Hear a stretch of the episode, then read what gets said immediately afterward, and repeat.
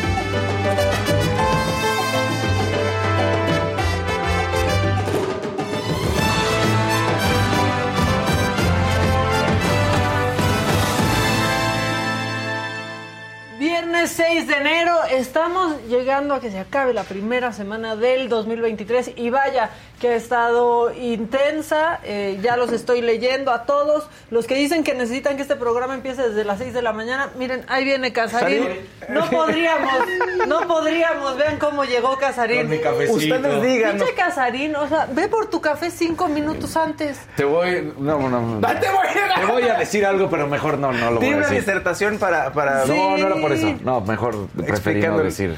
Ay, qué misterioso. No, Casarín. No, es que tuve una llamada ahorita, entonces por eso. Ah, ok. Ja, ja, ja, ja. Porque aquí Fausto decía, hasta acá escucho hablar a Casarín. Sí, o sea, tuve una llamada importante, Ah. entonces ¿Todo bien? Todo todo, bien. bien. No, pues Ah, ahora Casarín. queremos saber y no podemos mandar a comerciales. Mi hermano se desmayó, Ay, Ay, Casarín. el ¿Por del qué? medio. ¿Cómo Pues crees? no sabemos, entonces ahorita. Oh. Entonces por eso. pero ya, Todo bien. Ya mi papá lo mandó. ya se des- desmayó. Ya. Recobró. Un abrazo a tu familia. Muchas Un abrazo a gracias. toda la familia Sí. Casarín. Y eso pasa con No, Casarín, sí. siempre que le echamos carrilla pasa algo. Sí. Y dice, no, es que tal. Y terminamos Mario Sí, no, sintiéndonos sí, sí. pésimo. Sí, si no, no estaría tranquilo. O sea, tarde, ya hablé o con él y todo está tranquilo y todo está bien y ya lo mandaron a hacerse estudios y todo, todo Fue el nervio vasovagal. Sí. Es de todo siempre te desmayas y todos dicen que. Bueno, este, gracias por estar con nosotros, por acompañarnos. Eh, seguimos con la información intensa. Vámonos con qué ha sucedido después de, de todo esto. Cuando salimos del aire faltaba una hora para eh, pues que dieran informes. Fue una conferencia de prensa muy cortita. Sí. Seguro la vieron en donde habló Rosa Isela, el secretario de la Defensa. No hubo preguntas, este, solamente fueron muy claros, dijeron que es líder de esta célula de los menores del cártel de Sinaloa, Ovidio, pero bueno, pues sobre este operativo para detener al hijo del Chapo, eh, que sucedió ayer en Culiacán, y aquí vimos todo lo que estaba sucediendo, en la mañanera se informó que en total hubo 29 personas fallecidas, 10 militares y 19 presuntos delincuentes. Hay otros 35 militares heridos y 21 integrantes del cártel ya detenidos. Esto es parte de lo que dijo el general Luis Crescencio Sandoval, quien es secretario de la Defensa Nacional. Durante el transcurso de la tarde del 5 de enero del 23, al trasladarse personal militar para apoyar la operación, fue objeto de una agresión con armas de fuego por parte de integrantes de la delincuencia organizada, donde lamentablemente perdió la vida un coronel comandante del 43 Batallón de Infantería y uno de tropa, asimismo resultando tres elementos eh, heridos. Se presentaron bloqueos y agresiones armadas en diferentes partes de la ciudad ocasionados por grupos delincuenciales. También habló el gobernador de Sinaloa, Rubén Rocha Moya. Él dijo que la jornada violenta que se vivió en el estado ayer cerró cerca de las 8 de la noche pues ya no se reportaban grupos armados en movimiento. En total, los delincuentes se robaron 250 vehículos. Los aeropuertos de Culiacán, Mazatlán y Los Mochis permanecen completamente cerrados. Ayer vimos pues imágenes terribles tomadas desde el interior de un avión de Aeroméxico que fue alcanzado por una bala, lo vimos aquí en vivo y precisamente uno de los pasajeros, David Telles, habló con nosotros y esto es lo que nos contó. Este, veníamos en el coche eh, al aeropuerto 6 y cuarto y había, ya estaban los bloqueos. No, este, sin fuego ni nada, nada más puros bloqueos. Y no sabíamos qué pasaba, ¿no? Todavía Twitter estaba muy, era muy temprano. 6 y cuarto de la mañana de acá, 7 y cuarto de México.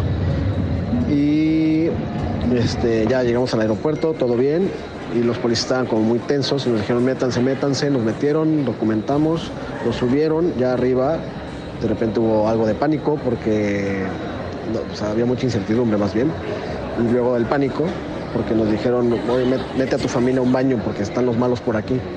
Ya metí a mi familia al baño, después este, ya salieron los de la aerolínea los cinco minutos y ya vamos a abordar. El abordaje se hizo en 3, 4 minutos, nunca habíamos abordado un avión así de rápido. Era uno de los chiquitos, un Embraer. Y este ya nos, subieron al avión, ya íbamos a la, a la pista cuando empezaron a aterrizar dos aviones, dos aviones grandes del ejército. Y luego aterrizaron cuatro eh, como jets de combate chiquitos, de hélices.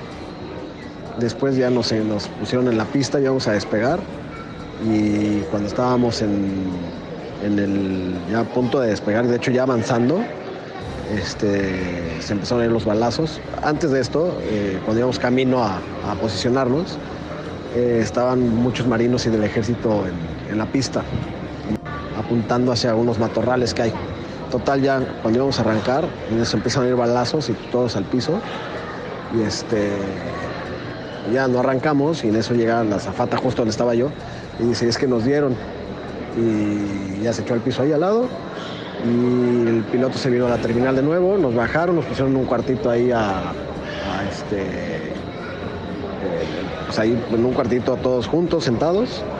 Y ahorita nos subieron y pues sí nos podemos ir del aeropuerto, podríamos irnos, pero nadie se va porque pues, está muy inseguro afuera.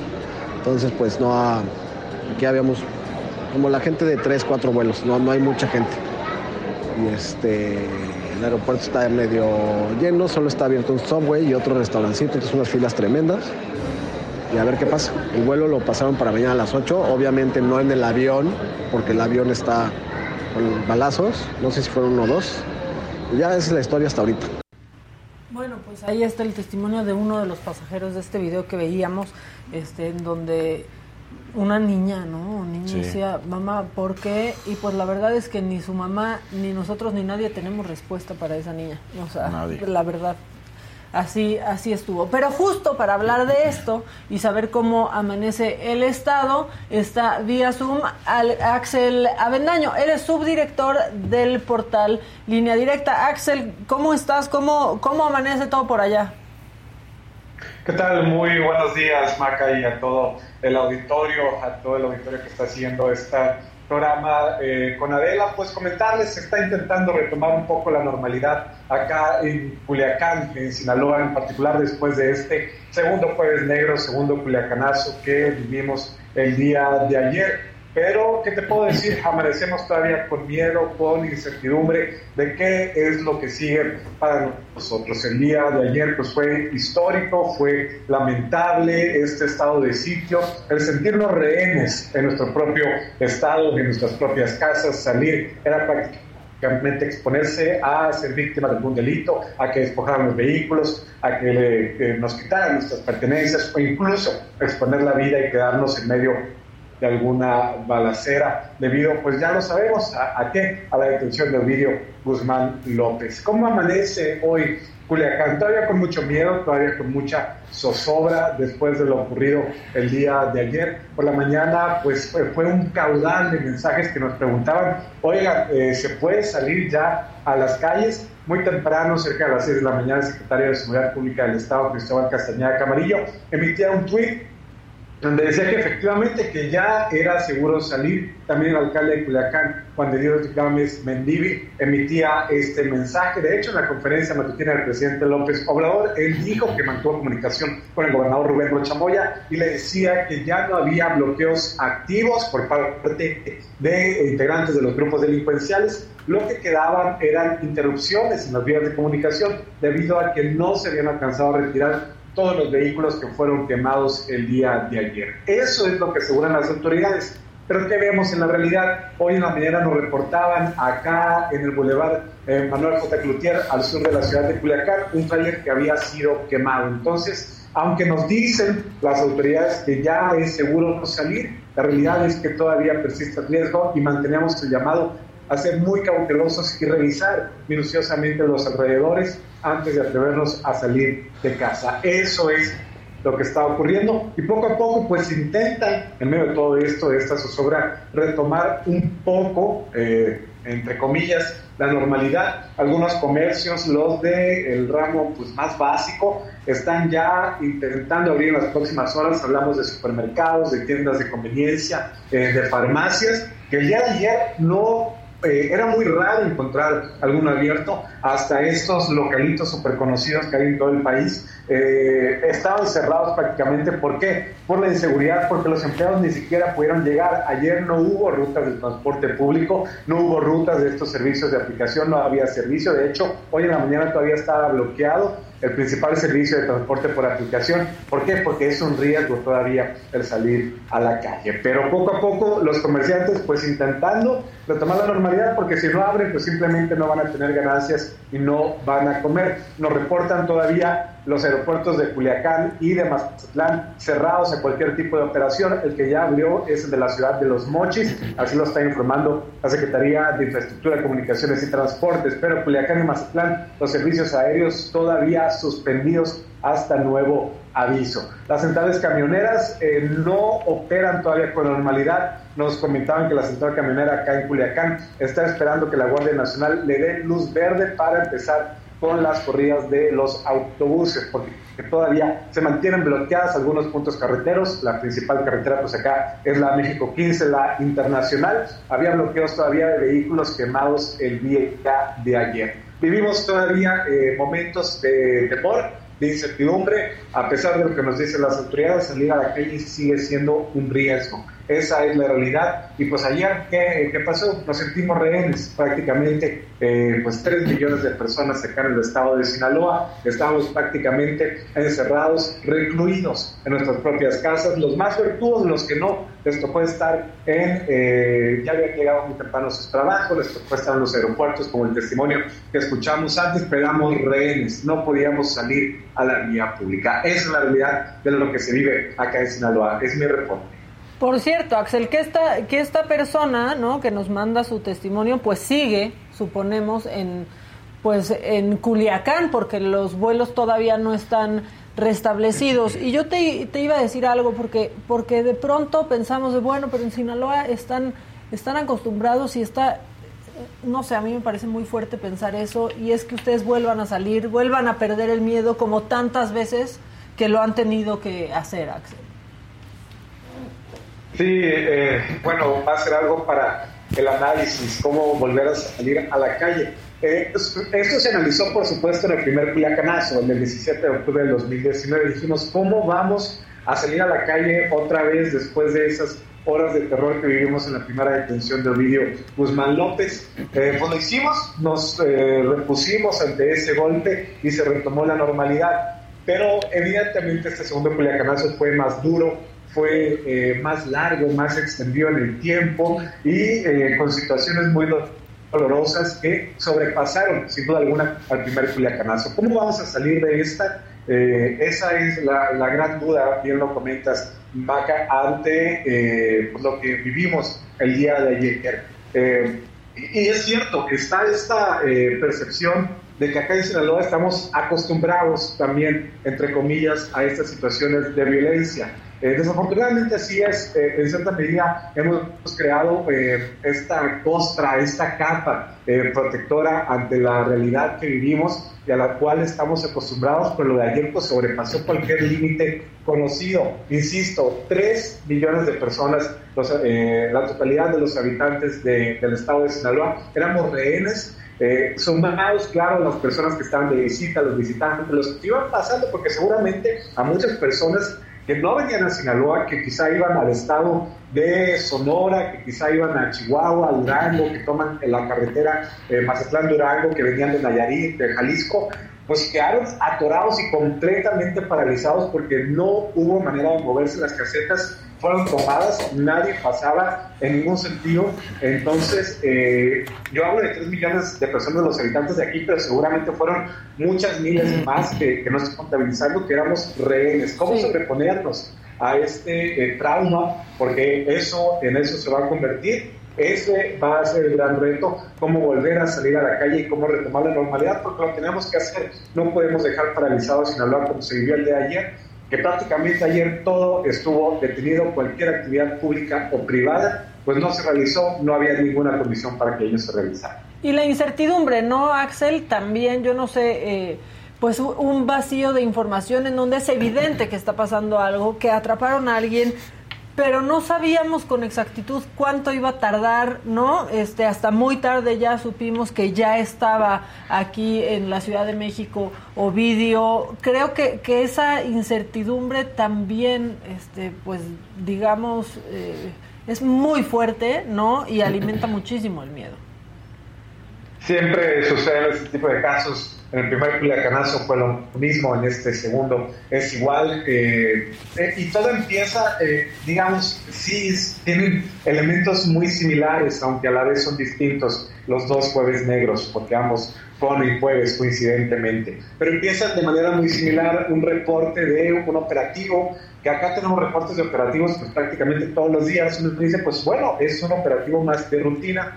Eh, y, y pronto y de poco a poco empieza a surgir más información y este rumor de no, no es cualquier cosa, no es cualquier operativo, a alguien detuvieron.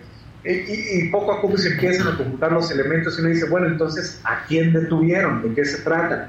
Pero como tú lo dices, existe durante varias horas un vacío de información. eh, ¿quién es? Eh, ¿De quién estamos hablando? Y corre por una cantidad de rumores de que si es fulano, de que si es mengano, el hijo de tal, el hijo de cual.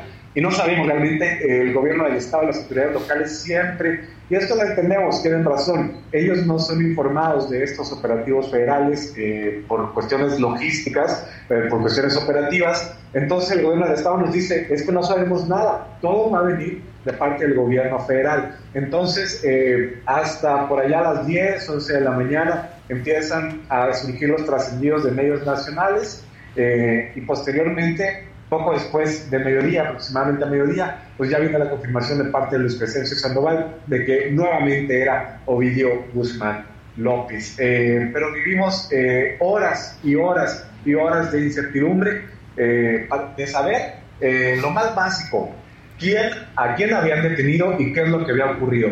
No sabíamos ni eso. Después de mediodía, pues las horas de incertidumbre continuaron. Ya sabíamos eh, el- lo mínimo, que era eh, el fondo del asunto, pero seguíamos con este miedo y ese temor todavía. Seguimos eh, esta zozobra de algo tan básico como es el, el movilizarse, como es el salir de la casa, Sí. como es el salir a comprar provisiones. Ayer yo escuché muchísimas personas preocupadas por algo básico, la alimentación. No había comida en las casas, la gente no tenía, eh, digamos, nadie está preparado para algo eh, de esta naturaleza. No tenían, digamos, un, eh, un refrigerador lleno de cosas. Dicen, ah, pues mañana voy al súper, no pasa nada. Pues no había súper. Sí. Eh, ¿Qué vamos a cenar? No hay restaurantes, no hay servicios de estos tan conocidos de, de que le- el- por la aplicación lo pides.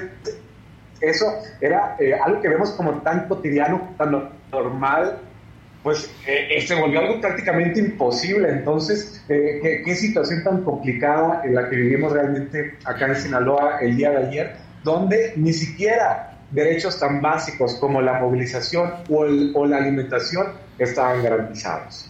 Pues sí, oye, y seguramente viste esto que está en el Registro Nacional de Detenciones, en donde aparece como liberado, o sea, incluso ayer a las 11 y 5 de la noche, así aparecía, lo que dicen es que es terminología, yo no entiendo cómo la terminología este, liberado no quiera decir liberado, Axel, ¿tú viste esto?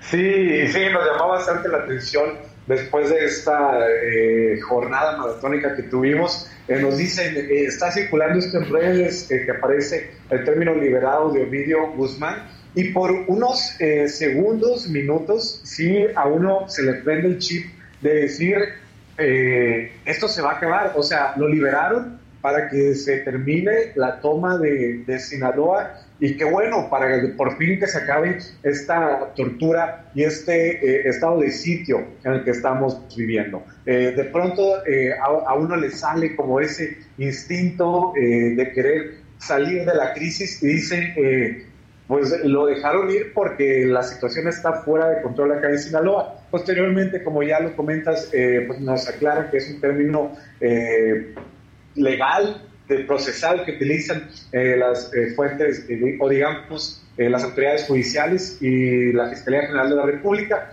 lo que me explicaron a mí, al menos, es que como estaba primero en manos de la Fiscalía especializada en materia de delincuencia organizada, que depende de la FGR, después lo pasan al penal del altiplano, que depende de la Secretaría de Seguridad Pública del gobierno federal, pues ahí es cuando por eso le ponen liberado, porque pasó de una autoridad a otra. Son términos. Pero te digo, sí fue unos minutos que dijeron, eh, o, al menos que yo pensé, eh, es que no había de otra. Eh, a, como está la situación acá en Sinaloa, no tenían de otra más que liberarlo. Pero digo, ya pensándolo fríamente, obviamente eso es algo impensable. Bueno, ya, ya ocurrió en una ocasión, pero... Pues es que sí, teníamos el antecedente. ¿no? Era por el Claro, tenemos, tenemos el, antecedente eh, en, en, el 2019 que el presidente sí dijo, es que esto se va a descontrolar y se va a convertir en una matanza en el 2019. ¿Qué pensamos? Eh, lo que vimos ahora en el 2023. Pues tampoco lograron controlar la situación,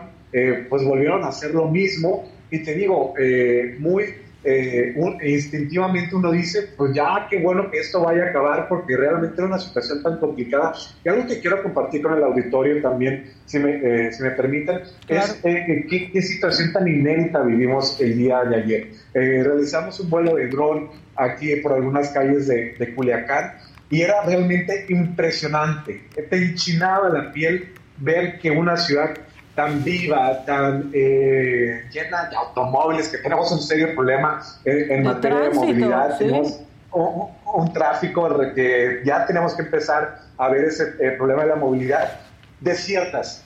Eh, Culiacán era una ciudad fantasma, ni un solo vehículo se escuchaba por las calles. Una tranquilidad, yo le llamaba tranquilidad paradójica o tranquilidad contradictoria, porque era una tranquilidad, era un desierto que era Culiacán, eh, pero al mismo tiempo esa tranquilidad se rompía pues por estos bloqueos específicos que tenían los grupos de la delincuencia organizada, pero fuera de estos puntos donde estaban los grupos armados, nadie se atrevía a salir a la calle, no había un ruido, ni siquiera en los peores momentos de la pandemia del COVID eh, que estuvimos en cuarentena, yo había visto a la ciudad tan desierta como la vimos el día de ayer. Eh, e insisto, éramos rehenes y estábamos secuestrados en nuestras casas, en los lugares de trabajo los que alcanzaban a llegar, o en los puntos donde nos agarró ahora sí que este operativo. No había un alma en las calles, realmente era impresionante ver a la ciudad de Culiacán de esa manera, eh, Maca. Entonces, eh, sí fue algo muy complicado lo que se vio el día de ayer, pero eh, no se repitió, a pesar de todo, no se repitió esta liberación que se dio en el 2019, en el 2023, pues fue una historia distinta. Sí, lo, lo, que pasa es que lograron sacarlo, ¿no? En el 2019 lo que decían distintos analistas es que se dieron cuenta que no iban a tener manera de sacarlo de, de ahí, o sea, no iba a haber manera. Ahora, pues sí, la información comienza a correr, pero todo mientras ya estaba Ovidio en la Ciudad de México. Al parecer, ojalá que nos pudieras compartir esas imágenes del dron, Axel, para, para compartirlas también con nuestra audiencia y, y puedan ver. A mí me impactaba mucho ver de pronto estas imágenes de todo, pues sí, todo irónicamente calmado, pero nubes negras, ¿no? Nubes de, de, humo negro de los distintos bloqueos y de los distintos incendios. Nosotros pudimos platicar aquí con eh, Marcos Vizcarra, corresponsal de Reforma en Culiacán, y nos contó que a él lo bajan del auto para incendiarlo, después se resguarda en un hotel. Vamos de hecho a hablar con él en unos minutos, porque en el hotel en donde estaba entraron a retirar llaves otra vez de coches a los huéspedes que estaban que estaban ahí para, para sus coches, le quitan el celular a Marcos, Marcos más tarde logra llegar a su, a su casa y ahorita nos lo, nos lo va a platicar, pero si tú nos pudieras compartir esas imágenes sería buenísimo, Axel.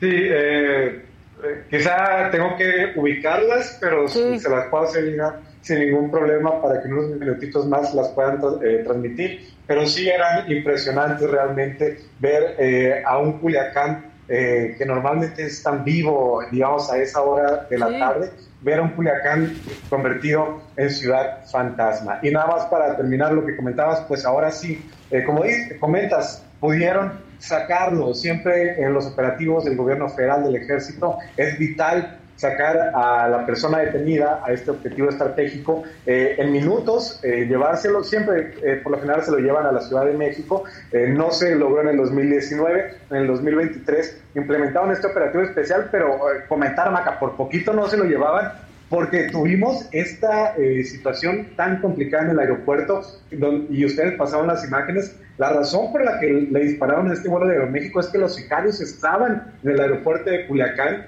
queriendo impedir a toda costa que despegara ese avión de la Fuerza Aérea que se llevara a Ovidio Guzmán a la Ciudad de México. Entonces tuvieron éxito, pero a penitas, porque sí estuvo también bastante complejo el operativo de extracción para llevarse Ovidio a la capital del país. Sí. Podemos decir que, pues evidentemente, mejor planeado porque se logra la captura, ¿no? Y traerlo a la Ciudad de México, pero, eh, pues, no tan bien planeado en cuanto a cómo a cómo sucedió y cómo lo vivió la población, ¿no? Así es. Eh, eh, digamos, ya decíamos estas situaciones tan complejas en el aeropuerto, en este vuelo de Aeroméxico, en todo lo que es esa avenida donde está el aeropuerto, que es la carretera que lleva hacia Nabolato, que vehículos eh, quemados también en el penal que está muy cerca del aeropuerto, está en balaceras, eh, hubo eh, este rumor de que hubo una fuga masiva de reos, hubo disparos en el propio penal, es decir, todo ese perímetro cercano a la terminal aérea fue realmente un caos. Por lo mismo, también en esta intención de que no se eh, llevaran Ovidio, bloquearon los principales puntos eh, de los accesos carreteros, la salida norte, la salida sur, todo estaba bloqueado, y, eh, las casetas, es decir, bloquean y, sellan de tal manera todas las ciudades de, de, Sinaloa, porque fue lo mismo en Culiacán, en, en Los Mochis en Mazatlán, con esta intención de que nadie sale, nadie entra, ni Ovidio ni ninguna otra Nadie. persona. Entonces, eh, fue una situación bastante compleja la que se vivió el día de ayer. Eh, reitero, tuvieron éxito, por así decirlo, pero a penitas, porque un, se hubieran tardado un poquito más y creo que si hubiera estado bastante complejo llevar su vídeo a la Ciudad de México. Eh, y qué bueno también que el aeropuerto suspendió operaciones, porque si no, era poner en más riesgo a otros pasajeros que ya estaban listos. Muchísimas personas se quedaron ya en el aeropuerto de Culiacán, porque hay vuelos muy temprano a las principales ciudades del país. Ya estaban listos, ya eh, casi con sus maletas listos para despegar y vimos esta situación, el más grave, pues con el vuelo de Aeroméxico, pero seguramente había cientos o miles de personas ahí mismo en la terminal sí. aérea aquí en Culiacán que estaban en riesgo ante lo que estaba sucediendo. Oye, y también decir, ¿no? Eh, Ovidio no es la cabeza de este de este cártel, ¿no? También dimensionar un, un poco lo que lo que sucedió, porque está el hijo mayor del Chapo, ¿no? Que es Iván Guzmán. Sí, de hecho, pues ayer también eh, rumores que corrían, versiones de un tipo y de otro, de si eh, no era Ovidio, de si era eh, alguno de los otros hermanos, o que se los habían capturado juntos. eh, a, dos de los hermanos, a dos de los hijos de Joaquín El Chapo Guzmán. Eh, después, eh, rumores de que a sí agarraron a Ovidio, le agarraron al otro hermano, creo que se decía a Iván Archibaldo, pero que Sí. estaban escondiendo a otro, que no lo eh, hacían del conocimiento público.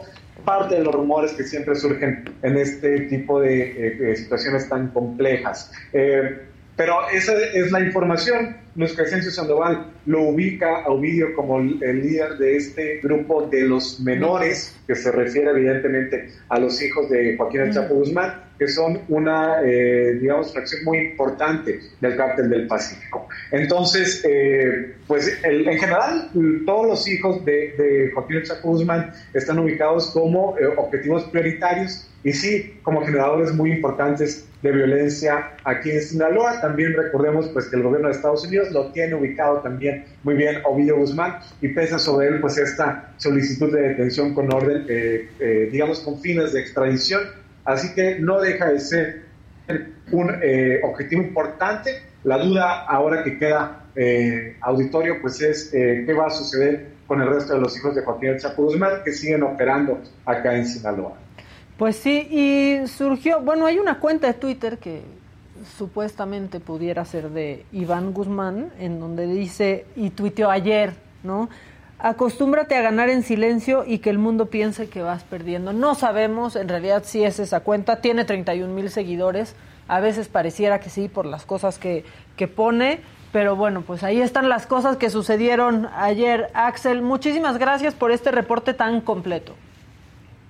Claro, seguimos pendientes. Gracias eh, por el espacio que eh, el auditorio de todo México se pueda enterar lo que vivimos ayer en Sinaloa. Y con mucho gusto ahorita les vamos a compartir las imágenes de esta ciudad fantasma que era la capital de Sinaloa el día de ayer y a la espera de que hoy pues ya las condiciones mejoren. Eh, un saludo y gracias. Ojalá que sí, Axel, de verdad que puedan ir eh, recobrando un poco, a, poco la calma que les han arrancado, de verdad la resiliencia que tienen los estados que pasan por estas olas de violencia son, pues es impresionante, eh, son ustedes muy fuertes y sobre todo no están solos, estamos todos con ustedes. Muchas gracias, Axel.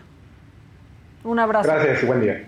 Un abrazo. Bueno, pues ahí está Axel eh, Avendaño, subdirector del portal Línea Directa. Y claro, porque veo aquí en el chat que están preguntando si vamos a platicar con Marcos Vizcarra. Sí vamos a platicar con él ya en un ratito. Ahorita me avisarán cuando esté en contacto con, con nosotros. Este, porque aparte hay una controversia ahí en redes en donde una periodista, ahorita les voy a decir cómo se llama, este, porque pues no la, la conozco.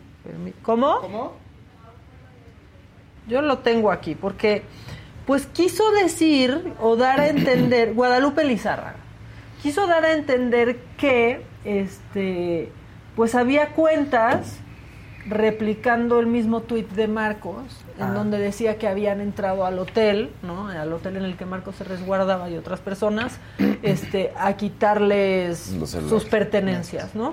Y lo que dice es que eh, había hablado con la administración del hotel y que le habían desmentido esto, ¿no? Dice, cuentas de Twitter dan información falsa sobre violencia en Culiacán, en el Hotel To Select, incluyendo la cuenta del, periodi- del periodista Marcos Vizcarra.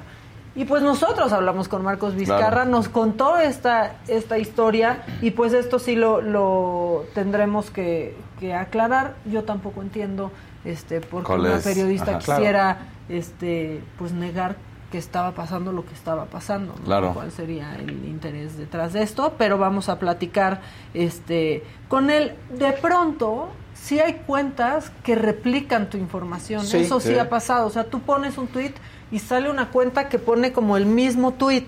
Y Sí. debe ¿no? ser ahí un, un algoritmo que, te re- que, re- que agarra tweets relevantes y los replica. Sí, no sé, sucede. Sí, a mí sucede. me ha pasado, este, justo me acaba de pasar, me pasa que co- cuando Pedrito Sola me pone un tweet, Ajá.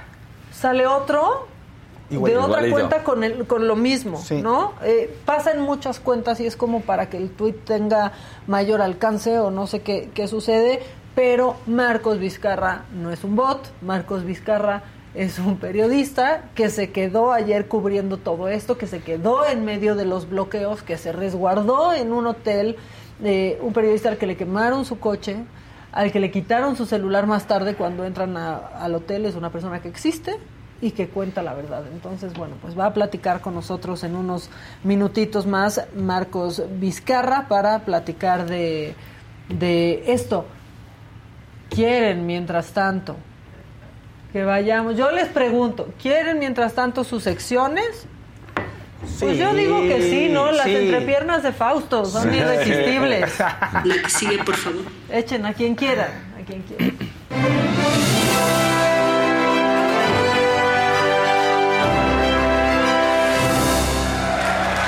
Oigan, este lunes se estrena en Telemundo Internacional Café con Aroma de Mujer. Ya estaba en Netflix disponible, pero ahorita llega, digamos, a televisión abierta para todos. Esta nueva versión con William Levy, Laura Londoño, Carmen Villalobos y Mabel eh, Moreno. Tenemos entrevista con las chicas de Café con Aroma de Mujer. Platiqué con ellas, tuve la fortuna de platicar con ellas. Vamos a ponerles un pequeño adelanto. Se estrena el lunes, Telemundo Internacional, 9 de la noche, hora de México. Entonces, pues vamos a ver un poquito el- este adelanto de la entrevista. ¿Y ¿Cómo encaras esa, el personaje que está ahí con esta visión moderna? Es decir, ¿te cae bien ese personaje? Es un personaje que puedes decir que es moderno para lo que se espera, de, lo que quisiéramos de las mujeres, no lo que se espera, lo que quisieran las mujeres, cómo quisieran verse y lo que la sociedad está esperando ahora en un nuevo rol, ¿no? De, lo, ¿Tú qué consideras? Pues mira que es un personaje que, si bien es moderno, porque, em, digamos, en la, en la modernidad, en la actualidad en la que vivimos, se pide mucho de las mujeres, siempre se ha pedido mucho de las mujeres, pero hoy entonces eh, tenemos que ser mamás y profesionales o trabajadoras en lo que sea que hagamos, em, y además tener una pareja y además eh, siempre estar lista para atender millones de cosas que hay que atender, como que vamos a unos ritmos muy rápidos que son los que nos pide hoy en día pues la vida. Yo no sé hasta qué punto eso sea necesario atenderlo todo y de hecho Gaviota en eso en algún momento dice como pues mira, yo si me voy a quedar sin pareja, me quedo sin pareja, si tengo que criar a este niño sola, me crío este niño sola y me lo echo encima y, y saco adelante mis proyectos. La entrevista completa en la saga, donde van a hablar acerca del rol de la mujer, de cómo se enfrentan a sus personajes, de este gran éxito. Siempre pega esta novela, ¿no? En la Sí. versión que sea. No, la versión original fue un hitazo y eso también les pesa a las protagonistas, ¿no? Y dicen, pues es que sí, o sea, es- traes una piedra a cuestas. Entonces, bueno, pues ahí a ver qué les parece esta nueva versión. En otro tema, fíjense que a Patti Navidad no la dejaron volar a Estados Unidos. Iba a hacer promoción para la Casa de, las Fam- de los Famosos porque es una de las participantes y que le dicen, híjole, no, no estás vacunada. Y, vas- y entonces... Pues sí, porque Pues- ya no pues te sí. piden prueba, pero sí te siguen pidiendo tu cartilla. Exactamente. Los peritos nos piden nuestra cartilla. Ella llegó, sí, ella llegó con prueba y todo y dijeron, no, ¿sabes qué? No importa porque necesitamos que nos digas que te vacunaste. Entonces dice, pues me quedo, no voy a hacer promoción porque Aeroméxico está restringiendo los derechos de las personas no vacunadas. Ya hablé con Telemundo, dije la verdad porque Aeroméxico dicen que están preocupados por nuestra salud, pero yo traje una prueba PCR donde estoy perfectamente sana, pero los mexicanos no podemos salir de México si no estamos vacunados. Patty está molesta, pues notablemente, pero también ahí hay un tema. Ella dice, es un tema de derechos, o sea, si no estamos vacunados, pues no, no tenemos derecho a salir y de alguna manera lo acomoda diciendo que pues es parte del derecho de un ser humano la movilidad, ¿no? Salir de su espacio y cómo es posible que si no estás vacunado te restrinjan este derecho. Pero en Estados otro- Unidos no va a ingresar. pues no, pero es que no- en otro lado piensas, es una pandemia, eh, era una situación muy complicada en donde estar enfermo podrías contribuir a la muerte de miles de habló- personas. y ella que habló le hagan esto justo pasando la Sí, Navidad. sí. Ay, No, no cierto. No, entonces... perdón. Por su apellido, lo Sí, dije, sí, no sí, les yo dio sé, risa, yo ya sé. sé. No, sí, sí, sí. Que quieren Pero tu lo que, decir, lo que te iba a decir es que ella habló siempre en contra de, de las vacunas. Ah, y no existía ni Y- aunque le dio neumonía. Aquí Exactamente. aclara, en, que aclara en esta nueva entrevista que no es antivacuna, sino es antiexperimentos. Y asegura que no había la información suficiente sobre estas nuevas vacunas, lo cual no es del todo cierto. Había muchísima información y como Sí, no en donde ella consume la información. Claro, y muchos doctores dijeron, a ver, esto no está era saliendo... cierto, no. O sea, sí estaba toda la Claro. información. O sea, dicen, esto está saliendo muy rápido porque tenemos miles de pacientes. O sea, No es como antes que puedes hacer experimentos, entonces tardas mucho tiempo. No, aquí hay miles de personas, tenemos información de todo el mundo. En fin, eso le pasó Ahora, a Papi. yo les voy a decir, algo. yo respeto, ¿no? Este, pues que se vacune quien quiera y no. Pero los argumentos de los antivacunas son la mejor comedia claro. que he escuchado. Y es como, güey, ¿con qué estudios tú estás diciendo eso? ¿Quién te avaló eso? Está padrísimo. Son tías compartiendo en Claro. Facebook artículos. No, y las explicaciones esotéricas del cubrebocas También. también. eran como de, oigan, que de verdad. Y los acomplejados que decían, nos, no nos van a amordazar. Exacto, que No, decía, si no es... Noroña, decías, Noroña. sí puedes hablar, ¿qué crees? Exacto. Y no, no es un bozal, es un Exacto. cubrebocas Sí, sí, que llevan toda la vida doctores utilizándola, toda la vida. Exactamente. Juan Nájera ya nos pasó a perjudicar. Dice, montón de chayoteros, Oh, nada Juan. le llena, siempre escupiendo para arriba. Ay, Juan, no escupas para arriba. No, Juan, no lo hagas. No, lo hagas, no seas así. Oigan, el- fíjense que el 17 se estrena, de enero se estrena ya La Casa de los Famosos, la tercera de lo La Casa de los Famosos.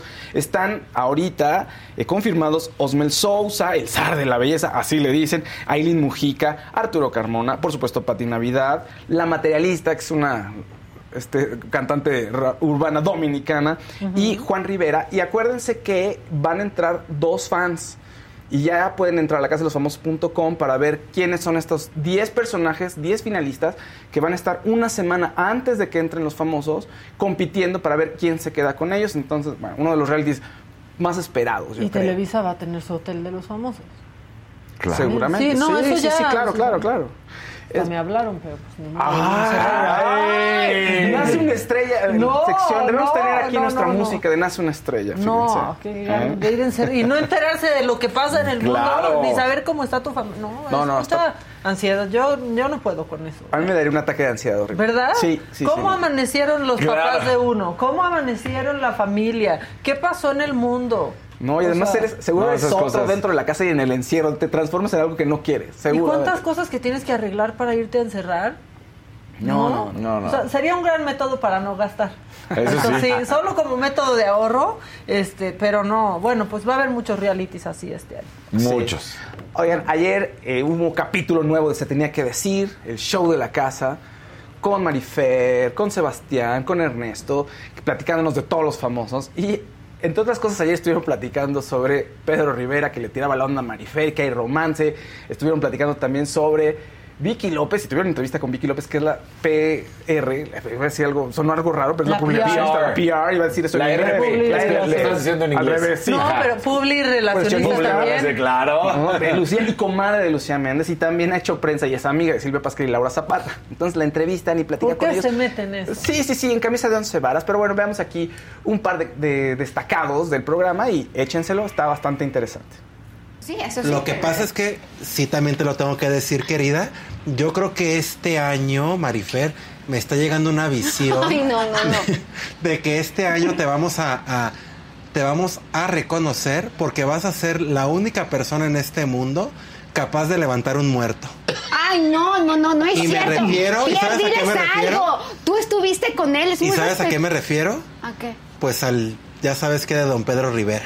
Yo quiero decir rápidamente algo que a mí me dijeron que Lupillo Rivera es muy espléndido con las parejas, que es de los que se las lleva, que les da la tarjeta, que no anda ahí centaveando, porque no sé si te acuerdas que a, a diferencia de que me cae muy bien, pero le voy a tirar zarpazo, Israel Haitovich, que se llevó a Ana La Salvia a- de Du- a viaje, Dubái, de viaje ¿no? a Dubái. Entonces estaban en el viaje y todo. Y pues a mi, a mi querida Ana La Salvia le dio hambrita. Ya sabes que pues la, la lombriz empieza a, lo re- el retortijón. Entonces que pidió unos unos ¡Ay! Ay. Bueno. Ana La Salvia pidió unos cacahuates japoneses ahí para ir botaneando en el barco. Bueno, no le llegó él con la cuenta de los cacahuates. Es cierto. Entonces para mí es muy difícil porque justo yo con las tres he trabajado, con las tres me han dado eh, regalos, me han abierto, me han dado dinero, he comido eh, o parte de mis O sea, ingresos tú sientes que sería ella. una traición únicamente estar con Lucía y darle la razón a Lucía sería una traición para tus otras dos amigas.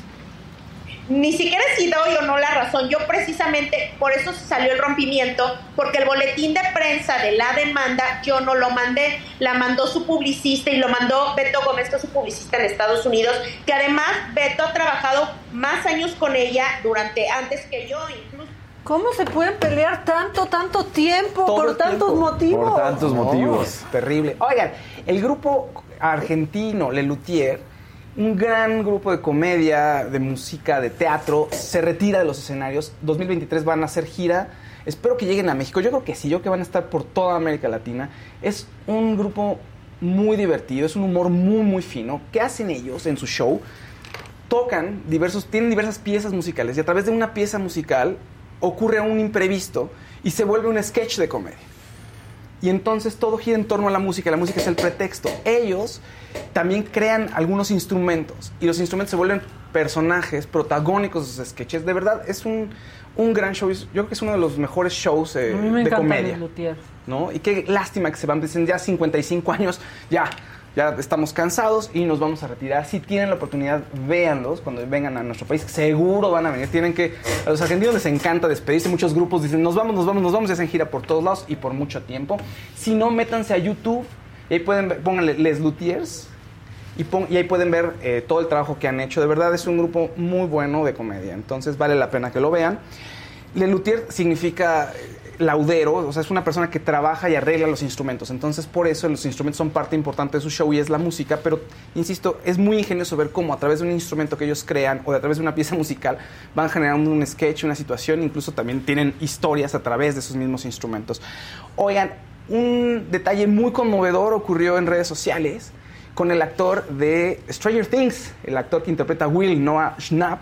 Resulta que Noah Schnapp lanza un TikTok donde dice que pues, sale del closet, ¿no? A sus 18 años, que tiene mucho que ver con su personaje de Stranger Things, más de lo que él había pensado. Y ahorita le explico por qué.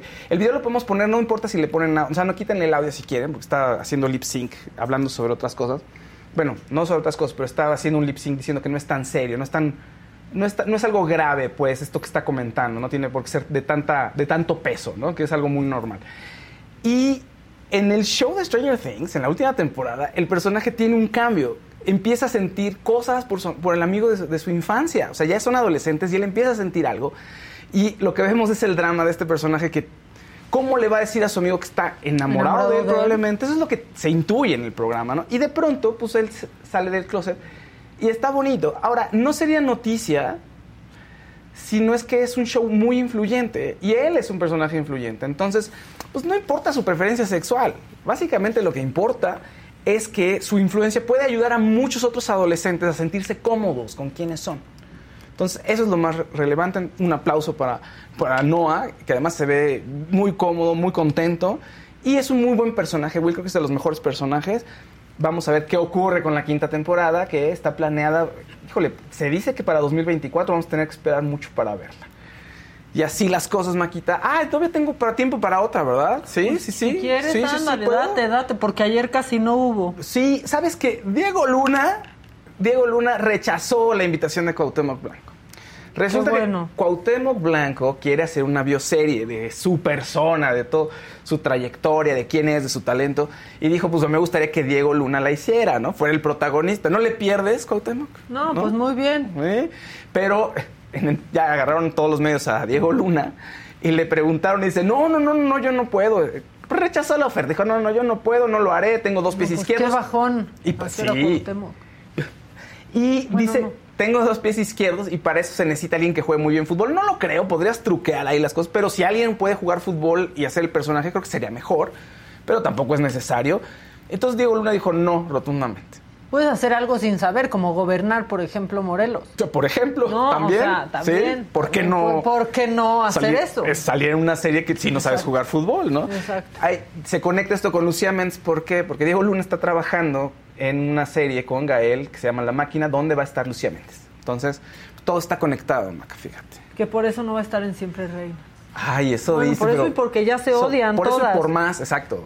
Oigan, estaba viendo una publicación de Político MX, porque ayer decíamos, bueno, el lunes llega Biden, siempre sí al AIFA, este, no, puede ser un buen regalo, pero entonces Político MX publicó las detenciones que han coincidido con las reuniones de AMLO con Estados Unidos. Ok. Entonces, miren, son 8 de julio del 2020, César Duarte detenido en Miami. Este, ese mismo día, AMLO se reúne con su homólogo Donald Trump en la Casa Blanca. Ok.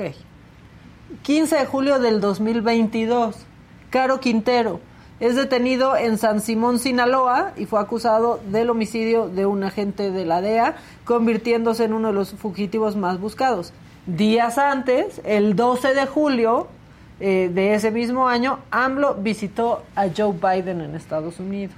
Y ahora, este 5 de enero del 2023, detenido Ovidio Guzmán eh, en Sinaloa, se le acusa de traficar distintas drogas a Estados Unidos y esto se da solo a unos días de que llegue el presidente Biden a México. Pues ahí están, son son los son, son coincidencias y es contexto. Sí, ¿no? exacto. Muy bien esto de político MX. Está bueno eso. Sí, ¿eh? ¿no? La que sigue, por favor. Está bueno. No está, no está el que sigue, por favor. Ya ni decimos nada. No, que- oigan, No. ya se está conectando nuestro. Pero sí se va a conectar. Pues esperemos que Marcos Vizcarra sí se conecte. Este, les decía, más tarde dijo que ya estaba en su en su casa y con su familia, pero pues de pronto sí este tuit eh, bastante alarmante cuando dice están entrando al hotel, a los huéspedes les están quitando las llaves de sus coches.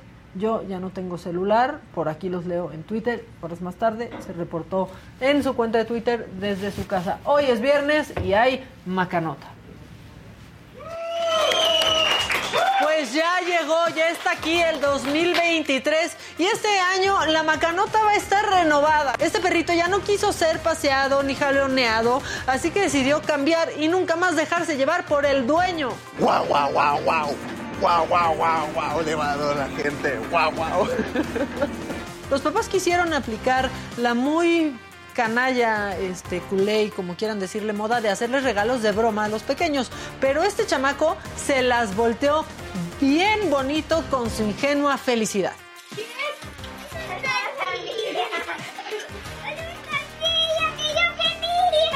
Pues por lo menos a estos perritos sí les dio un trato muy humano.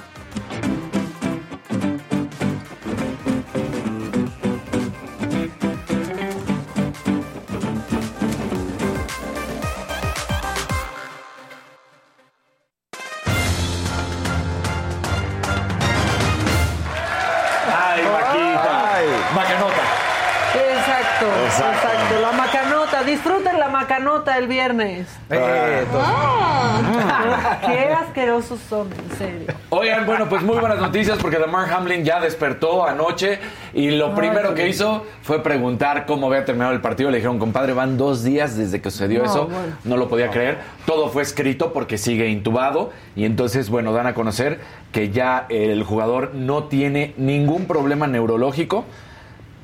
Eso es la mejor noticia. Aquí están los doctores de pues del instituto del hospital donde estaba y, terminan por decir al final que viene un largo proceso por recorrer y que todavía es muy pronto para decidir si va a volver a jugar o no, pero que momentáneamente lo mejor de todo es que no hay un daño en el corazón y que no hay un daño neurológico hasta lo que han podido ver en el momento.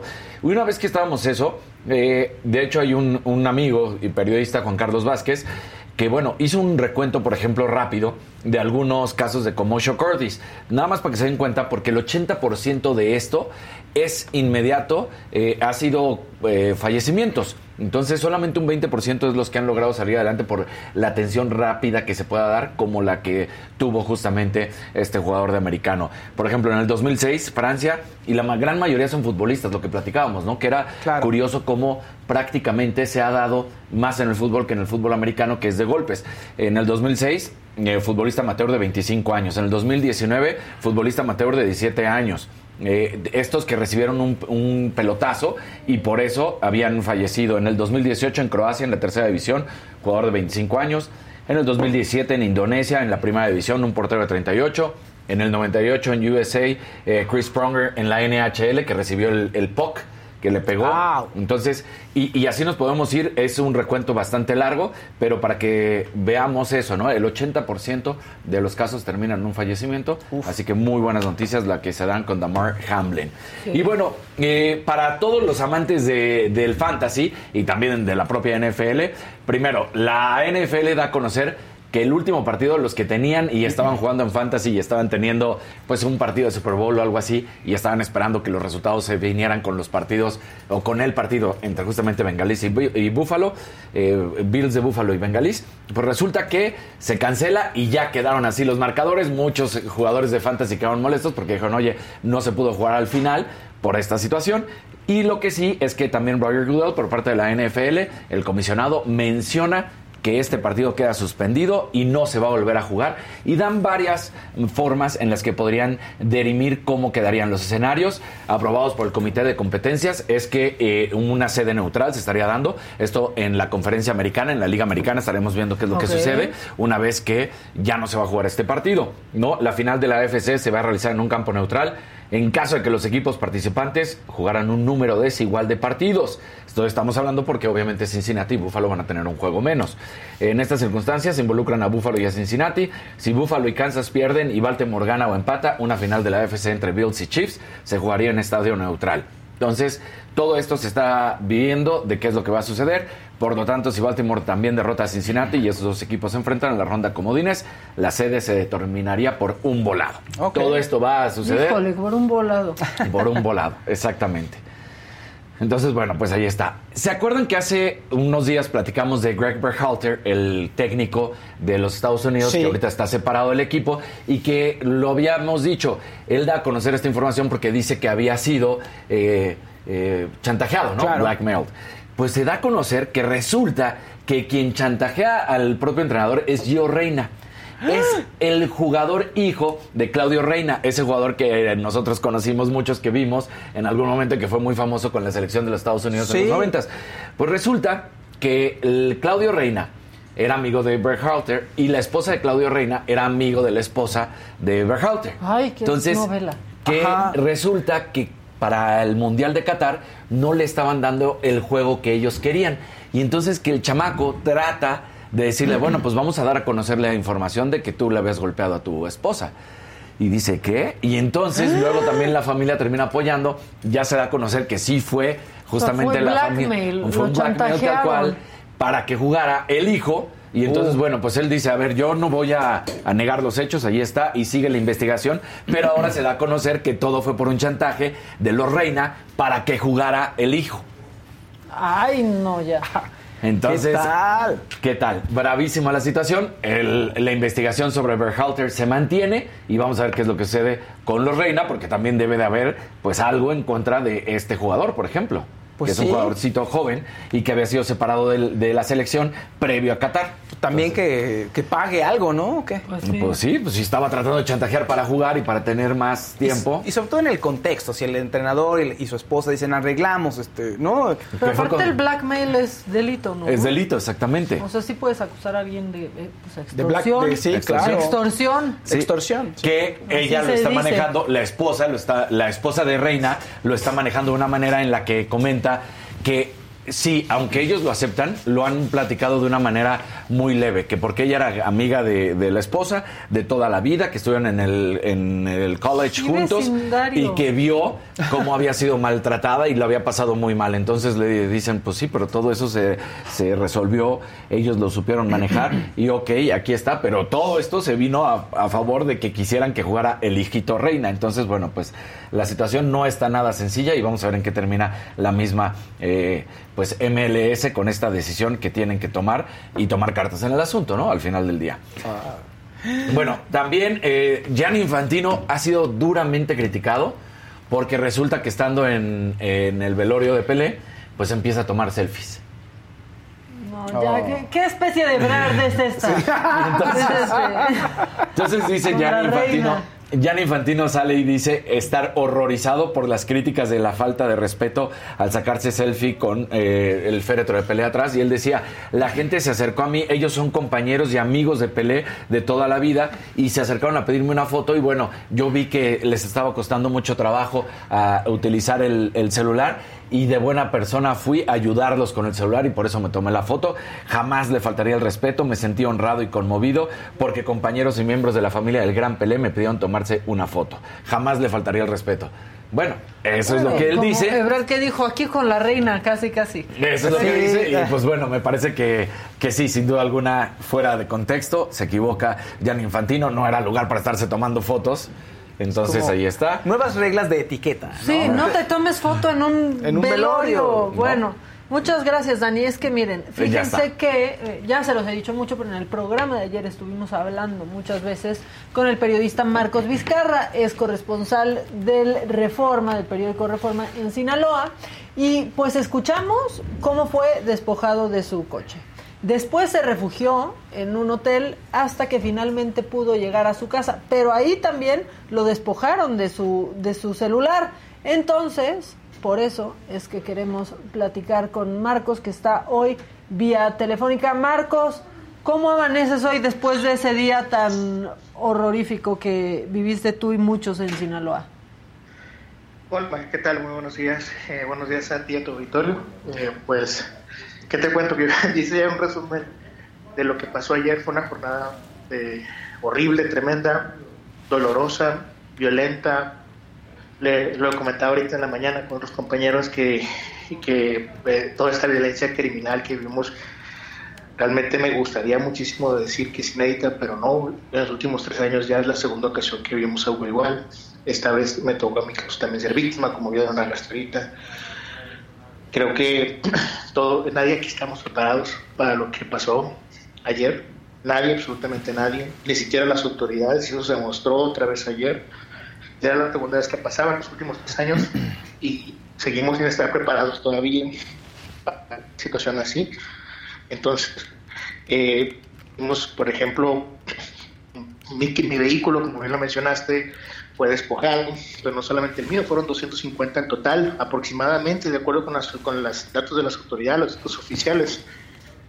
Y además de vehículos y además fueron muchísimas pertenencias las que fueron retiradas de muchas personas, en mi caso una computadora y mi equipo celular, pero hubo compañeros incluso también que les quitaron también sus celulares, sus computadoras. Fuimos en total, de acuerdo con datos de la organización Artículo 19, a través de la red de Rompe el Miedo, fuimos cuatro periodistas los que fuimos eh, despojados de nuestros vehículos, pero en total fuimos 13 en todo el estado que tuvimos algún tipo de agresión.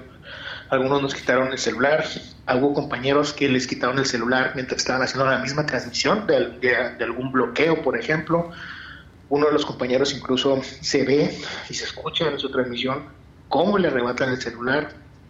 A otro compañero lo golpearon para que se bajara del vehículo de la televisora. A otro compañero estaba haciendo una transmisión en vivo para la televisora y lo golpearon ahí frente a la cámara. Estamos hablando de una jornada totalmente violenta, Mac. Creo que nunca habíamos, en la prensa por lo menos nunca habíamos registrado algo así. Y no solamente la prensa, estamos hablando de toda la sociedad eh, sinaloense. No puedo, no puedo referir que solamente en Culiacán, porque eso se trasladó a Los Mochis, a Mazatlán, al Fuerte, el Rosario, Salvador Alvarado, a Escuinapa, a San Ignacio, a prácticamente todo el estado. Imaginemos que no se puede andar en las carreteras de un estado porque van a despojarte tu vehículo. Hubo un camión de pasajeros que fue, que, que donde sacaron a todos los pasajeros para despojar el de, del camión. Eh, hubo una serie de actos violentos, vandálicos, que se vivieron ayer. Incluso un momento en, en la tarde donde también hubo saqueos en las tiendas. A mí me tocó ver, por ejemplo, saqueos en el hotel donde estaba, cómo llegaban al, al, al, al bar que está ahí en el mismo hotel y estaban llevándose botellas, unos muchachos de menos de 20 años, y, y, de manera impune, o sea, ¿quién les decía algo, no? ¿Quién les podía decir algo? No hay absolutamente ninguna autoridad, todas estaban concentradas ciertamente, y si se tiene que reconocer también esta parte donde sí es cierto, sí había autoridad, pero todos estaban concentrados en Jesús María, eran por toda la ciudad, por donde viajaras, por donde salieras, había bloqueos. Cuando pude regresar a mi casa fue porque... Justo, Marcos. ¿Cómo, ¿Cómo es que logras llegar a tu casa? Porque pues salimos de, del aire y estabas resguardado en el hotel, sí después de que habían incendiado tu coche, pero después leímos que llega, entraron al hotel y te despojaron de tu celular y a muchos otros huéspedes también. ¿Cómo es que logras llegar a tu, a tu casa? ¿Perdí a Marcos? Se me fue. Bueno, ahorita seguiremos con este relato, lo estamos reconectando. Eh, pues yo escuchaba el relato de, de Marcos desde ayer y decía, No, no. ¿cómo tienes la certeza, no, de que vas a regresar Claro. a tu casa? Porque asumes que va a pasar, pero la realidad estaba superando a la ficción No sabes, por mucho, fueron muchas horas. no sabes nada. Exacto. Toda la incertidumbre y tú pues, quieres el quieres creer, como dices tú, que vas a llegar, ¿no? Que va, se va a acabar esto.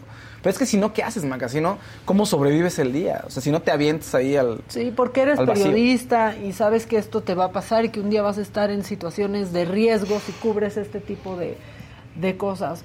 Pero no lo esperas. No, o sea, no, no, no, esperas no. que realmente este, pase, pase así.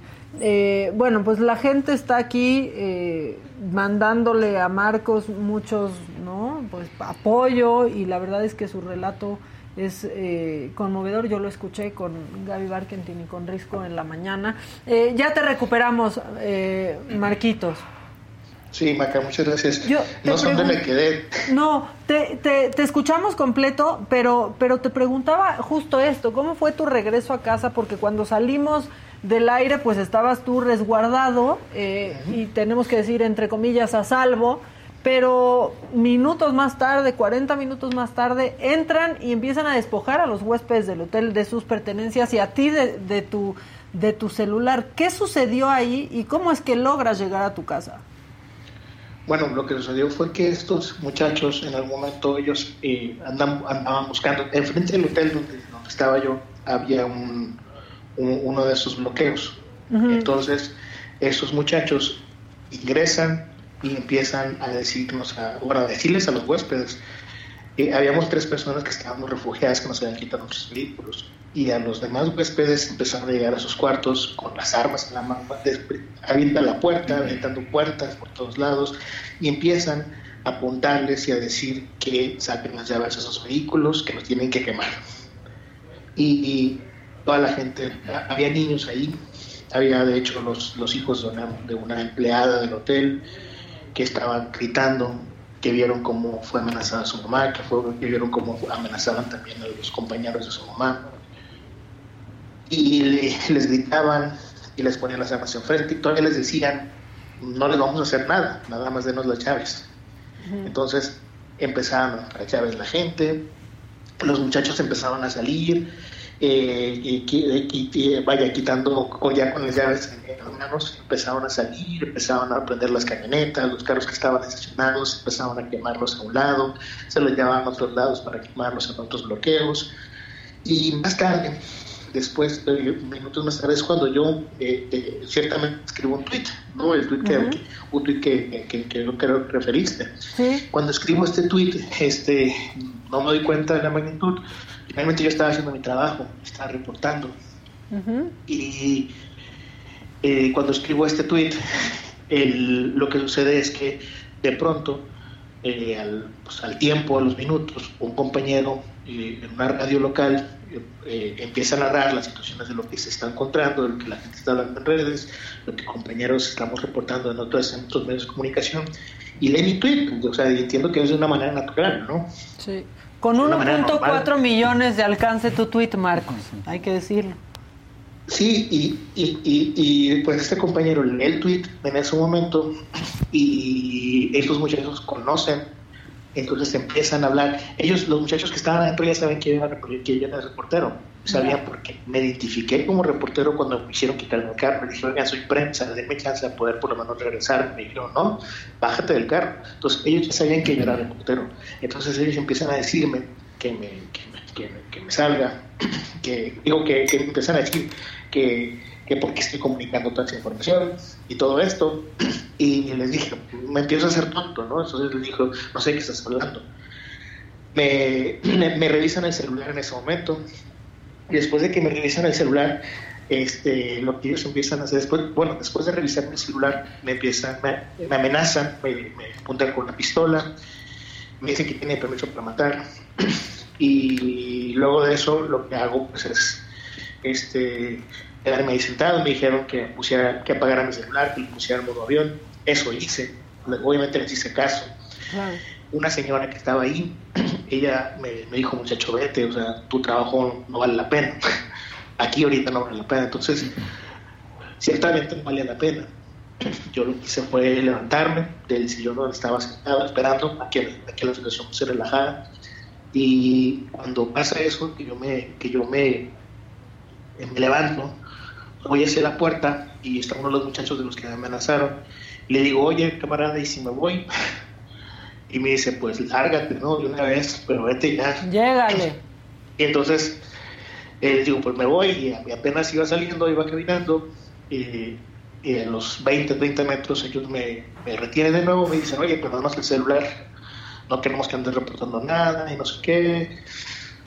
Yo llevo conmigo nada más mi cámara, ¿no? Un estuche con la cámara. Entonces eh, les dije, está bien, yo les di mi celular, o sea, no, no, no, no iba a poner oposición alguna. Les di mi celular me, y ya me iba retirando y a unos 250 metros más o menos del lugar me alcanzan una motocicleta, me quitan mi cámara por un momento, revisan mi cámara, se dan cuenta que, porque empiezan a decir que yo tenía videos, fotografías, que los estaban quitando y todo esto, ellos tenían miedo obviamente de ser identificados, ¿no?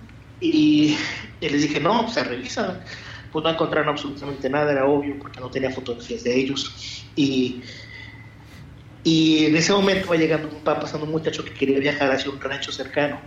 No lo dejaban pasar, pero nada más eran dos muchachos en una moto. Entonces eh, le digo al muchacho que si me da raite, que si me hace el favor. Me dice, súbete. Me subo a la camioneta sin pensarlo. Y nomás le digo, no vayas para allá, está bloqueado, no vas a poder dar la vuelta. Y nos, se dio la vuelta y me dejó cerca de mi casa y pude llegar con familia. ¿Pensaste que no lo ibas a lograr en algún momento, Marcos? Pues yo creo que más que pensar que no lo iba a lograr, eh, o sea, es, sí, o sea, eso es obvio que pensé mil cosas, ¿no? O sea, pensé que me iba a llegar a casa, que, iba, que no iba a mi esposa, a mi familia, mis hijos. Pensé mil cosas, ¿no? O sea, todavía las sigo pensando, finalmente sigo aquí viajar, finalmente también, o sea, yo se quedaron con mi celular, ya di de baja todo eso, todo, todo lo que pudiera, mis cuentas del celular. Más tarde tengo que ir al, al, al, teléfono, a la telefonía para decirles que también te bajan el equipo, para bloquear el equipo. Tengo que hacer un montón de trámites hoy. Y, pero ciertamente venía, venía y lo único que daba era gracias a Dios porque, porque pude salir, ¿no? O sea, lo que, lo que pasó ayer, o sea, he estado en otros momentos de violencia, pero nunca como lo que pasó ayer. Nunca Nunca había estado tan con, muchachos que estaban acelerados, porque debemos decirlo, estaban eran muchachos acelerados, que tenían poder en sus manos, que tenían armas en sus manos y que podían accionarlas en cualquier momento. Y que, tenían, eh, que estaban enojados y que estaban actuando enojados porque habían detenido al jefe o al hijo del jefe o al que sea. Lo habían detenido finalmente. Y ellos estaban enojados y lo único que estaban haciendo era reaccionar para que todavía en ese intento de que lo dejaran libre ya estando en la Ciudad de México. Entonces, pues imagina, ¿no? Acá pasar todo eso. No soy el único que estaba ahí. No sé qué pasó con la gente. No lo sé. Mucha gente que estaba ahí se quedó ahí, se tuvo que quedar ahí. No sé si fueron por ellos, no sé si los rescataron. ¿Cómo te no recibió tu familia? Porque, vamos, yo me imagino cómo estabas tú, pero no puedo ni imaginarme cómo estaba tu familia en esos momentos en los que no podía tener contacto contigo después de haber visto este, este tweet. ¿Cómo te recibieron?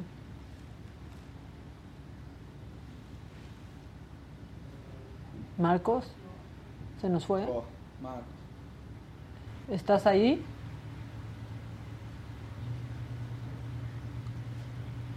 Hola. Creo que eh, perdimos la comunicación con, con Marcos, pero bueno, creo que nos ha dado una radiografía este, cruda y exacta de todo lo que vivió y lo que Sí. vivió él y vivieron muchas otras personas, ¿no? Él tiene pues el, el micrófono para, para platicarlo, pero Así lo vivieron muchas otras más. Marcos, te tengo de regreso. Te preguntaba que cómo, cómo te recibió tu familia después de pues no saber si te iban a ver, de tener este último tuit tuyo en donde dices me quitaron el, el celular y quedar completamente incomunicado. Sí, fíjate Maga, que el, el primer tweet que envió, ese, mi esposa, mi esposa no usa Twitter. Entonces, eh, ella se entera porque empiezan a preguntar amigos cercanos a la familia. Entonces, eh, nos empiezan a, le empiezan a preguntar que si cómo estaba, que dónde estaba, que qué había pasado. Entonces ella me pregunta, yo todavía tengo el celular en mis manos, le contesto, le digo, estoy bien, tranquila, no pasa nada. El, cuando, cuando escribo ya el tweet de no tengo el celular conmigo, me lo robaron, ya lo hice en mi casa. ¿no? Entonces ella Ok. estaba conmigo. Ah. Pero ciertamente, pues no sé, fue pues aproximadamente desde que le mandé, desde que le mandé el último mensaje hasta el momento que llegué pues, transcurrió casi una hora. Entonces imagínate, ¿no? Todo, todo encima. Y gracias, va- vaya, gracias a Dios y la verdad es que agradezco mucho a mis jefes, a mis editores, tanto en Reforma como en Revista Espejo que en Culiacán, siempre estuvieron pendientes de mí, siempre estuvieron hablándome, siempre estuvieron coordinándose conmigo. Y no solamente ellos, también estuvieron comunicándose conmigo compañeras, compañeros, amigos, como Marcela Turati, que estaba pendientísima de mí. Otra compañera que es Laura Barranco, que es consejera del mecanismo de protección a periodistas, que estuvo muy pendiente de mí y que estuvo llamándome y preguntándome. En algún momento sí le dije a Laura, Laura, por favor, vengan por mí, ¿no? Laura me, me ofrecía, me decía, Marcos, ¿quieres que vayamos? Le dije, no, en un principio, pero después le dije, Laura, sí, vengan por mí. Claro. No sé si llegaron, la verdad es que yo no sé si llegaron, eh, porque fue cuando justo me quitaron el teléfono. Entonces ya no sé si llegaron, ya no sé si, si, si pasó algo. Yo salí y cuando pude me comuniqué con ella, me comuniqué, pues empezaron, eh, eh, el mecanismo empieza a hablarle a mi esposa. Entonces cuando yo llego le están marque y marque. Entonces yo contesto en algún momento, no sabemos quién era, tenía la la Ciudad de México. Entonces es, cuando- es cuando hablo y les digo, estoy bien, estoy, estoy vivo. ¿no?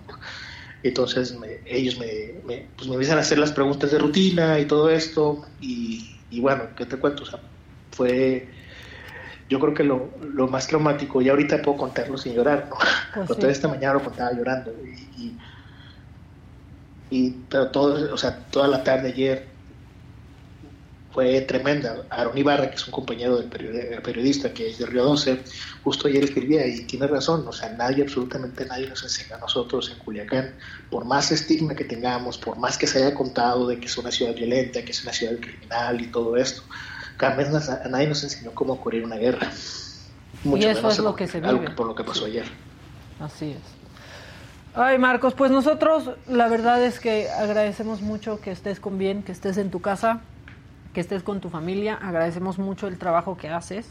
Eh, toda la gente aquí te está mandando solamente eh, muestras de, cariño. Eh, yo lo decía ahorita que te perdimos un momentito. Sabes que como periodista un día te vas a enfrentar a esto, pero pero no esperas que realmente suceda y que realmente tu vida esté en, en riesgo. Sabes que puede pasar, pero no lo esperas. Eh, y pues muchas gracias por tu labor y por tu trabajo. Y ya para dejarte ir, porque ya casi nos vamos también nosotros, eh, pues solamente decir que Marcos Vizcarra no es un bot, existe, porque después salió este tuit de Guadalupe Lizárraga en donde dice que había verificado con el hotel, eh, el, el hotel en el que tú te resguardaste es el Tu Select. Eh, sí, así es. Y bueno, y como le comenté también a esta chica, le, le comenté a esta señora, a esta chica, ayer también me tocó comentarle su, su, su nota, ¿no? Le dije, oye, pues sí, le dije, lo que pasa es que también ella nos puso un riesgo. y porque... Claro, revelando en dónde estaba, o ¿no? sea, sí, o sea, es que realmente ella, ella empezó a llamar y empezó a preguntar la gerente del hotel. Obviamente yo no estaba hospedado ahí, yo no estaba hospedado. yo Pero estaba aparte lo dijiste desde un principio, ¿no? En tus redes, aquí en todos los medios, te resguardaste ahí. Sí, sí, no, y más allá de eso también, este, como le comentaba ella, fue, yo iba ahí y también a la, a la persona, a la encargada del hotel, a la empleada del hotel, a la que le contestó también estaba siendo amenazada. Entonces, yo no sé, yo de verdad eh, espero que jamás nadie nos, nadie sufra o nadie pase por lo que pasamos ayer con muchos compañeros. Insisto, fuimos 13 periodistas en todo el estado que sufrimos situaciones similares. Espero que nadie más la vuelva a sufrir.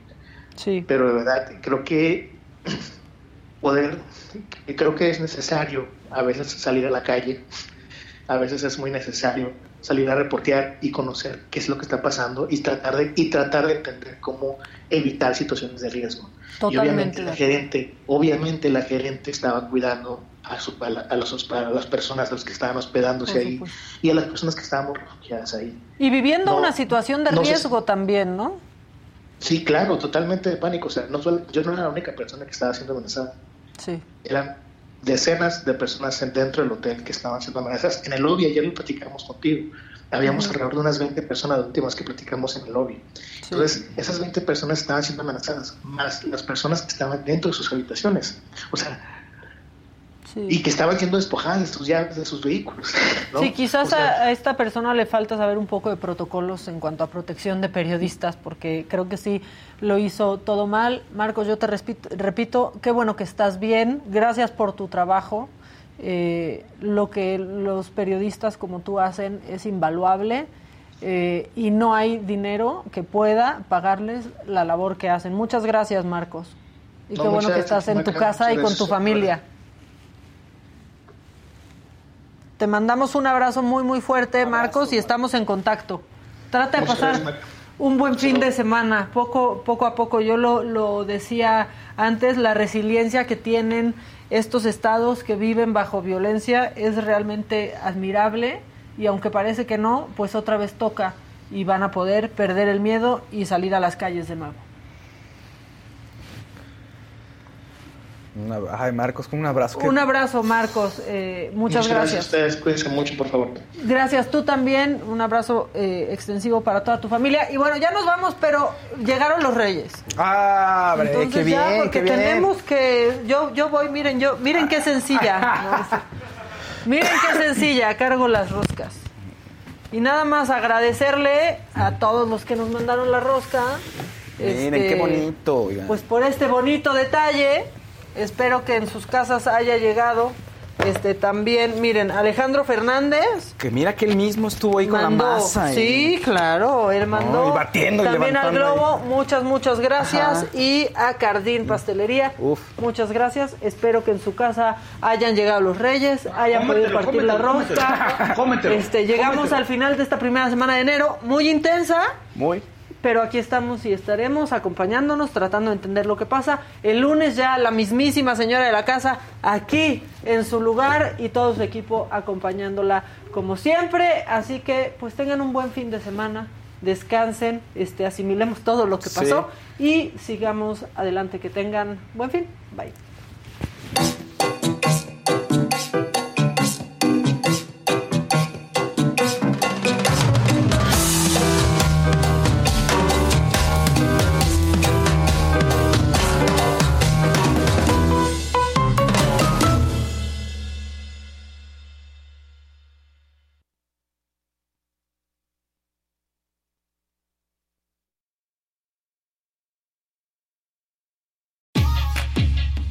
NetCredit is here to say yes to a personal loan or line of credit when other lenders say no. Apply in minutes and get a decision as soon as the same day. If approved, applications are typically funded the next business day or sooner. Loans offered by NetCredit or lending partner banks and serviced by NetCredit. Application subject to review and approval. Learn more at netcredit.com/partner. NetCredit. Credit to the people. The most exciting part of a vacation stay at a home rental? Easy. It's being greeted upon arrival with a rusted lockbox affixed to the underside of a stranger's condo. Yeah, you simply twist knobs, click gears, jiggle it, and then rip it off its moorings, and voila! Your prize is a key to a questionable home rental and maybe tetanus. When you just want to get your vacation started by actually getting into your room, it matters where you stay. At Hilton, we deliver your key right to your phone on the Hilton Honors app. Hilton for the stay.